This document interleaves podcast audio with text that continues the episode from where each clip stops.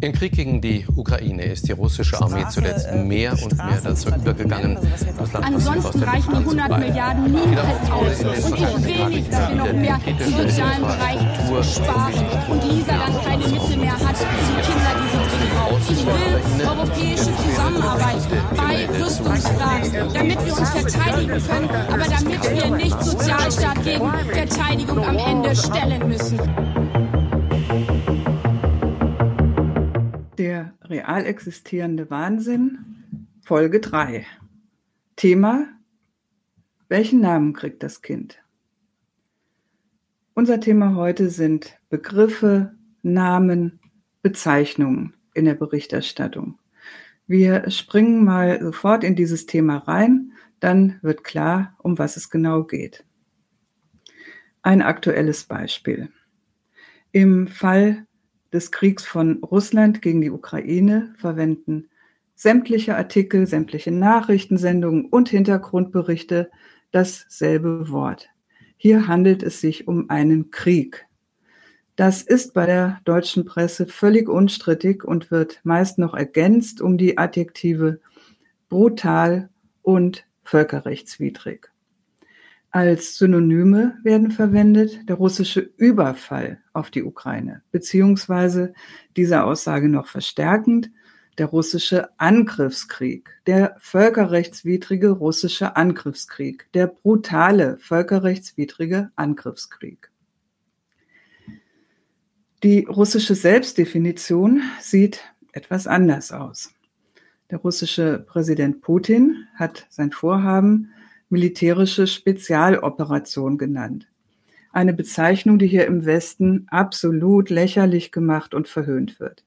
In diesem Fall weiß jeder und jede, dass eine solche Wortschöpfung eine Verharmlosung der Tatsachen darstellt, ausgegeben, um das russische Volk zu beruhigen. Und in der Tat, das ist die verharmlosende Seite am Ausdruck militärische Spezialoperation dass der russische Präsident seinen westlichen Kontrahenten damit auch eine Art diplomatischer Ansage gemacht hat, die nämlich, dass Russland nur begrenzte Kriegsziele verfolgt, das wollte man hierzulande nicht herauslesen und sich damit auch nicht auseinandersetzen. Nein, auf diese Lüge fallen deutsche Journalisten und Journalistinnen auf gar keinen Fall rein, hieß es. Es handelt sich hier klipp und klar um einen Krieg, und wer Putins Propaganda auch nur eine Sekunde mitmacht, ist ein Russenfreund. Gleichzeitig wurde sofort berichtet, dass in Russland selbst der Staat Druck auf die dortige Presse ausgeübt hat, dass sie nicht Krieg sagen bzw. schreiben durfte, sondern die vom Kreml vorgegebene Sprachregelung verwenden sollte.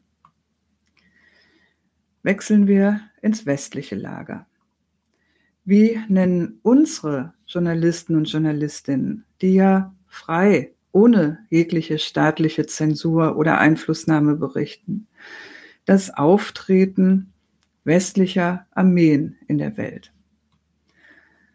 Da kann es durchaus vorkommen, dass der Begriff Krieg verwendet wird, beispielsweise bei der deutschen Berichterstattung über den amerikanischen Irakkrieg.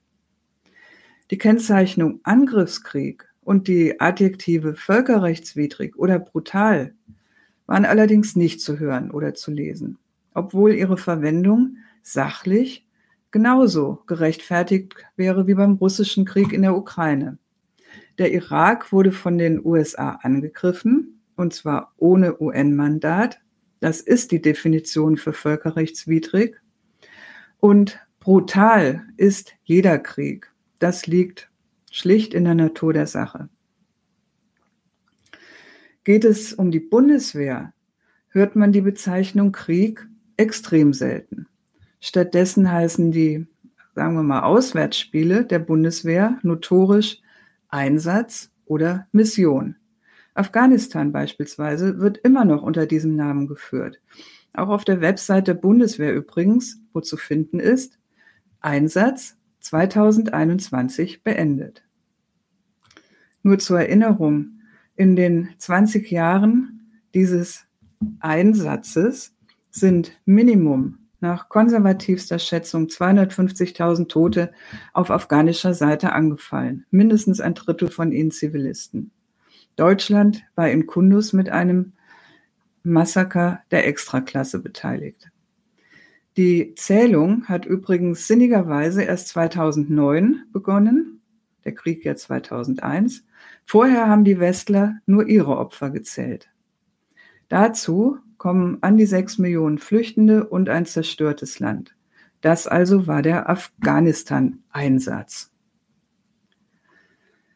1999 beteiligte sich Deutschland am Jugoslawienkrieg. In diesem Fall war es laut Regierungserklärung des damaligen Kanzlers Schröder eine Militäraktion beziehungsweise eine humanitäre Friedensintervention, die die separationswilligen Kosovaren vor einem angeblichen Genozid durch die jugoslawische Regierung beschützen sollte.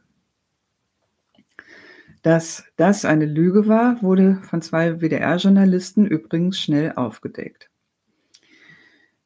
Das schloss ein, die Bombardierung Serbiens, die 78 Tage gedauert hat und Straßen, Brücken, Kraftwerke, Fabriken, unter anderem auch Chemiefabriken mit hochgiftigem Fallout sowie Städte zerstörte. Das also war die humanitäre Friedensaktion.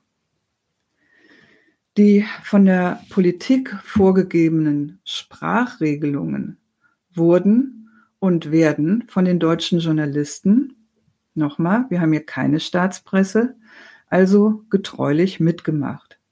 Nicht die Presse, sondern der deutsche Verteidigungsminister von Guttenberg hat im Fall Afghanistan ab 2010 höchstpersönlich die Frage ins Spiel gebracht, ob man angesichts steigender deutscher Opferzahlen nicht allmählich doch von einem Krieg sprechen müsse. In der Folge waren auch in der Presse dann andere Sprachregelungen anzutreffen.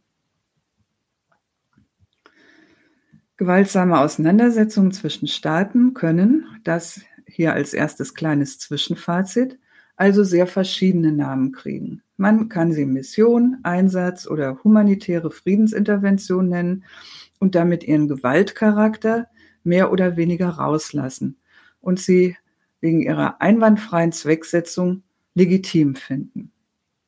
Man kann sie als Militäraktion, als militärische Spezialoperation oder als Präventivschlag bezeichnen und damit als militärisch geboten und in ihrem Ausmaß kontrolliert, bedacht, jedenfalls beschränkt dastehen zu lassen. Auch die USA greifen übrigens gerne zum Namen Special Operation.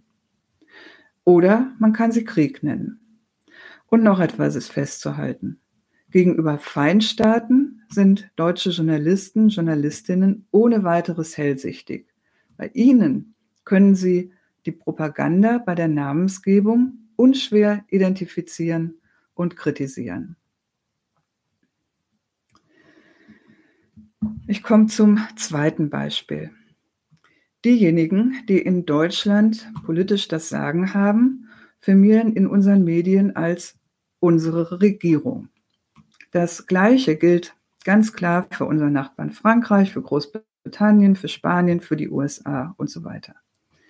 Eine ganze Reihe von Staaten zeichnen sich allerdings dadurch aus, dass sie laut deutscher Berichterstattung sogenannte Regime sind. Moment, ein Bild dazu.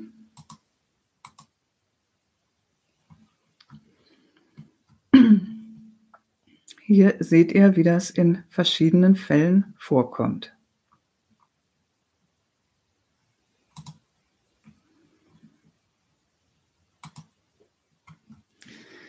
Was das eigentlich genau sein soll, was genau ein Regime ausmacht und wann ein Staat keine Regierung hat, sondern ein Regime, das ist im konkreten Einzelfall gar nicht so einfach zu ermitteln. Eine demokratische Wahl kann jedenfalls nicht das Kriterium sein. Die üblichen Verdächtigen, die notorisch so bezeichnet werden, Russland, Syrien, der Iran etwa, haben durchaus demokratische Wahlen und sowohl Putin wie Assad oder Raisi sind per Wahl in ihre Präsidentenämter gekommen. Auch wenn hiesige Journalisten an diesen Wahlen eventuell eine ganze Menge auszusetzen haben. Klammer auf, was übrigens zu US-Wahlen durchaus auch zu bemerken wäre. Al Gore gegen Bush beispielsweise und dass Indien gerne als die größte Demokratie der Welt bezeichnet wird, ist angesichts des offenen und massenhaften Kaufs von Wählerstimmen eine ziemlich allgemein bekannte Farce. Umgekehrt gibt es Staaten, die nicht mal ansatzweise Wahlen zulassen, ohne als Regime tituliert zu werden, Saudi-Arabien etwa.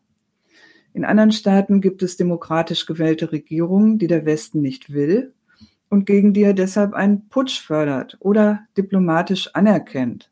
Beispiele aus jüngerer Zeit, die Ukraine 2014, Ägypten und, wenn auch nicht erfolgreich, Venezuela 2018. Regime, nächstes Zwischenfazit, soll als Wort ausdrücken, dass die damit bezeichneten Regierungen aus der Sicht der jeweiligen Journalisten und Medien nicht zur Herrschaft legitimiert sind. Eine Begründung dafür wird nicht immer mitgeteilt. Zumindest mitgedacht ist allerdings die Aussage, dass die Regierenden in Regimes nicht von ihren Völkern gewollt sind, dass sie daher vermutlich mit Unterdrückung, Repression, diktatorischen oder autoritären Maßnahmen herrschen. Jedenfalls letztlich trotz eventuell formell demokratischer Wahlen undemokratisch sind. In diesem, in dieser Sprachregelung, in diesem Wording steckt also eigentlich sowas wie ein halber Aufruf zur Revolution, zum Umsturz drin. Und das nicht, weil man so viel Mitleid mit den, mit der dort ausgebeuteten Arbeiterklasse oder den unterdrückten Massen hat, sondern weil diese Staaten der hiesigen Politik unsympathisch sind, ihr irgendwie in die Quere kommen. Ich komme zum dritten Beispiel. Auch da beginne ich mit einem Bild.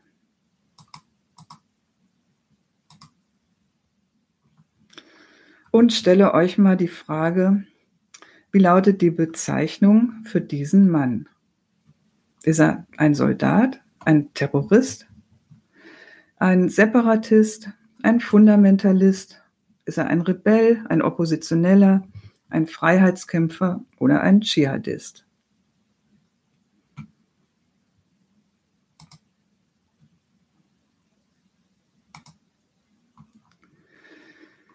Die Ironie der Geschichte, er ist vielleicht all das, kommt allerdings ziemlich darauf an, von welchem Zeitpunkt seines Lebens gerade die Rede ist. Als die USA muslimische Fundamentalisten in Af Afghanistan gegen die Sowjetunion ausgerüstet haben, nach 1980, da galt er als Oppositioneller, als Rebell, als Freiheitskämpfer. Als die USA nach 9-11 den von ihnen selbst finanzierten Sumpf muslimischer Dschihadisten mit ihrem Krieg gegen den Terrorismus bekämpft haben, da war er ein Fundamentalist, ein Dschihadist, ein Terrorist. Als die USA und ihre Verbündeten im Zug dieses Kriegs afghanische Kämpfer für die Armee ihres Vasallenstaats rekrutiert haben, da wurde er vielleicht ein Soldat. Und heute ist er vielleicht wieder ein Taliban, wenn er mitsamt seinen US-Waffen zu den Taliban übergelaufen ist. Der berühmteste Fall in dieser Hinsicht war natürlich Osama bin Laden, der vom gefeierten Widerstandskämpfer zum Hauptfeind der USA avanciert ist und von einem US-amerikanischen Killerkommando im Antiterrorkrieg erledigt wurde. Ich denke, das Prinzip ist mit diesen Beispielen klar. Je nach Parteinahme werden verschiedene Begriffe für ein und dieselbe Sache verwendet. Und damit wird in einer pseudosachlichen Darstellung Sympathie oder Antipathie transportiert. Vielleicht noch einige Felder, auf denen einem dieses Verfahren begegnet. Je nach Sympathie oder Antipathie ist die Rede von Oligarchen oder Vorzeigeunternehmern. Man kann von Menschen auf der Straße als Protestierenden gegen die Regierung oder als Demonstranten berichten oder dazu vielleicht noch mal ein Bild oder als Chaoten, als Randalierer, als Störer, als Krawallmacher.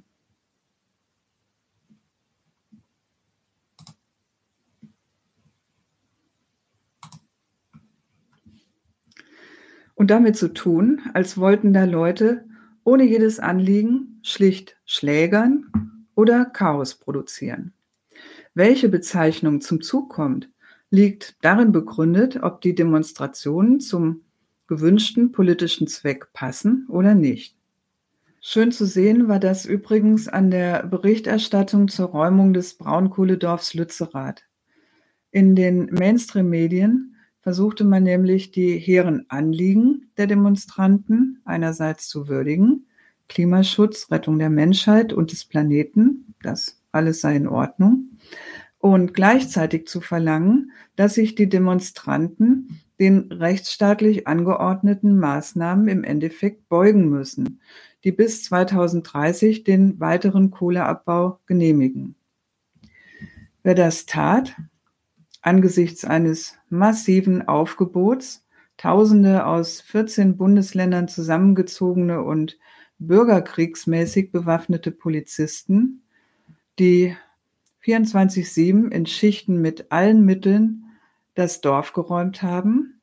Wer das also tat, wurde vom Aachener Polizeipräsidenten und den Journalisten mit einem gewissen Sinn für Humor dafür gelobt, dass er freiwillig friedlich geblieben sei. So stellen sich die hiesigen Medien, ihrerseits wirklich ganz freiwillig an die Seite der Staatsgewalt und arbeiten mit an der gewünschten Sortierung. An den Wert des Klimaschutzes glauben, dafür symbolisch eintreten, eventuell noch passiven Widerstand leisten, ist erlaubt, mehr aber keinesfalls. Wer die Klimarettung so ernst nimmt, dass er sich mit weiterem Braunkohletagebau nicht abfinden will, der gehört in 0, gar nichts zu den gewaltbereiten Chaoten, die eine schlechte Presse und damit dann auch aus der Sicht der Medien zu Recht die Härte eines Polizeiknüppels zu spüren bekommen. Schaut euch dazu mal die Tagesthemen vom 11.01.23 an. Den Link stellen wir unten rein. Eine Minute später ging es in diesen Tagesthemen dann übrigens darum, dass mehr schwere Waffen für die Ukraine unbedingt sein müssen. Da haben sich die beiden Frontfrauen dann ganz ohne Problem zu vergleichsweise wesentlich handfesterer Gewalt als der symbolischen von Lützerath bekannt. Zurück zum roten Faden. Man kann es Information der Medien oder Propaganda nennen. Es ist klar, was wann der Fall ist. Ruski Propaganda. Alles, was die Russen erzählen, ist natürlich Propaganda. Weshalb es auch ganz richtig war, den russischen Sender RT Deutsch abzuschalten. Umgekehrt kennen wir selbstverständlich keine Propaganda, sondern nur Information. Und wer etwas davon grundsätzlich Abweichendes veröffentlicht, macht sich der Desinformation schuldig. Das ist ein neuer Tatbestand, auf den der Verfassungsschutz und andere Beobachter aufpassen und den Betroffenen Konsequenzen androhen.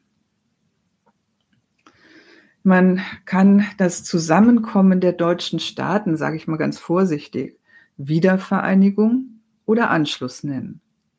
Der Sache nach stimmt selbstverständlich Anschluss, denn bei diesem Zusammenkommen hatten sämtliche Prinzipien, Gesetze, Regeln des einen Staats, nämlich der BRD, ab sofort Geltung für alle beide. Von der DDR wurde nichts übernommen, bis auf den Rechtsabbiegerfall und das Ampelmännchen. Offiziell gilt die Kiste allerdings als Wiedervereinigung weil eben Wert auf die Feier des nationalen Gedankens gelegt wird, der ganz tief in den Brüdern und Schwestern beider Teile fortexistiert haben soll und dann endlich zu einem glücklichen Ende fand. In diesem Zusammenhang ist vielleicht auch an die historischen Leistungen der deutschen Medien zu erinnern, die die DDR über Jahrzehnte nur in Gänsefüßchen geführt und von der Ostzone beziehungsweise sowjetischen Besatzungszone geschrieben haben. Schleuser heißen Leute, die unliebsamen Flüchtenden helfen, die man hier nicht haben will. Fluchthelfer waren sie, solange sie Menschen aus von Deutschland nicht anerkannten oder nicht gemochten Staaten zur Flucht verholfen haben. Atomkraft hieß in den deutschen Medien jahrzehntelang Kernkraft, eine Sprachregelung, auf die die Lobbyisten der Energiekonzerne viel Wert gelegt haben, weil es sich ungefährlicher anhören sollte. Im Fall von Geheimdienst oder Verfassungsschutz gilt unzweifelhaft, unser Geheimdienst schützt die Verfassung, während Putins Geheimdienst, na klar, nur der Machterhaltung eines Regimes dient. Unabhängig von solchen Synonymen, die Parteilichkeit transportieren, gibt es natürlich auch singuläre Bezeichnungen, die allein für sich in einem Wort ganze Ideologien enthalten. Das Wort Arbeitgeber beispielsweise enthält die Vorstellung, dass es die Funktion dieser Leute ist, Arbeit zu geben, sprich die Arbeitsplätze für die darauf angewiesenen Lohnabhängigen zu schaffen. Das ist natürlich falsch, weil es den tatsächlichen Zweck beim Arbeitgeben unter den Tisch fallen lässt, dass Arbeitsplätze nur unter der Bedingung eingerichtet werden, dass sie den Reichtum des Chefs des Unternehmens vermehren. Hilfsgelder dieser Begriff wurde viel verwendet im Zug der Griechenland-Krise und tut so, als würden dem betreffenden Land Gelder aus dem, damals hieß das Rettungsschirm, noch so ein tolles Wort, zur Verfügung gestellt, um ihm über die gröbsten Schwierigkeiten hinwegzuhelfen. Der Sache nach waren es natürlich Kredite, Gelder, also die dem Land geliehen wurden, damit es seinen Schuldendienst gegenüber den deutschen und französischen Banken aufrechterhalten konnte. Noch heute ist Griechenland massiv verschuldet und muss diese Hilfsgelder abstottern. Grenzschutzagentur, eine extrem verharmlosende Bezeichnung für Frontex, das die Festung Europa mit der tödlichen Abwehr für hierher Flüchtende organisiert. Kollateralschaden, ein Begriff, der erfunden wurde im Krieg der NATO gegen Serbien mit der Botschaft, dass tote Zivilisten beim Feind kein Einwand sein können. Wirtschaftsflüchtling bestreitet dem Flüchtenden die existenzielle Not als Fluchtgrund, weil er ja quasi nur aus einer ökonomischen Berechnung heraus sein Land verlassen hat. Ich ziehe mal ein Fazit. Die Beispiele haben gezeigt, schon in die puren Namen die Benennungen, die Begriffe, fließen jede Menge Urteile mit ein. Das, was als Wording der Regierung, des Militärs, der Unternehmen in ihren Pressemitteilungen und Hintergrundgesprächen vorgegeben wird, wird von den Medien vielfach distanzlos übernommen. Die Medien übermitteln damit die nationalen Sprachregelungen an ihr Publikum sprich die aktuellen ökonomischen, politischen, nationalen Ideologien und Feindbildvorstellungen. Auch das stelle ich hier zunächst mal nur fest. Eine Erklärung wird noch folgen. Die stetige Wiederholung befestigt den Anschein von Objektivität. Es bleibt vielleicht die Frage, ob Wörter manipulieren können. Auch das wird später zu diskutieren sein. Festzuhalten ist an dieser Stelle jedenfalls, dass die deutschen Mainstream-Medien es darauf anzulegen scheinen. Das war's für heute. Ich hoffe, wir sehen uns bei Folge 4.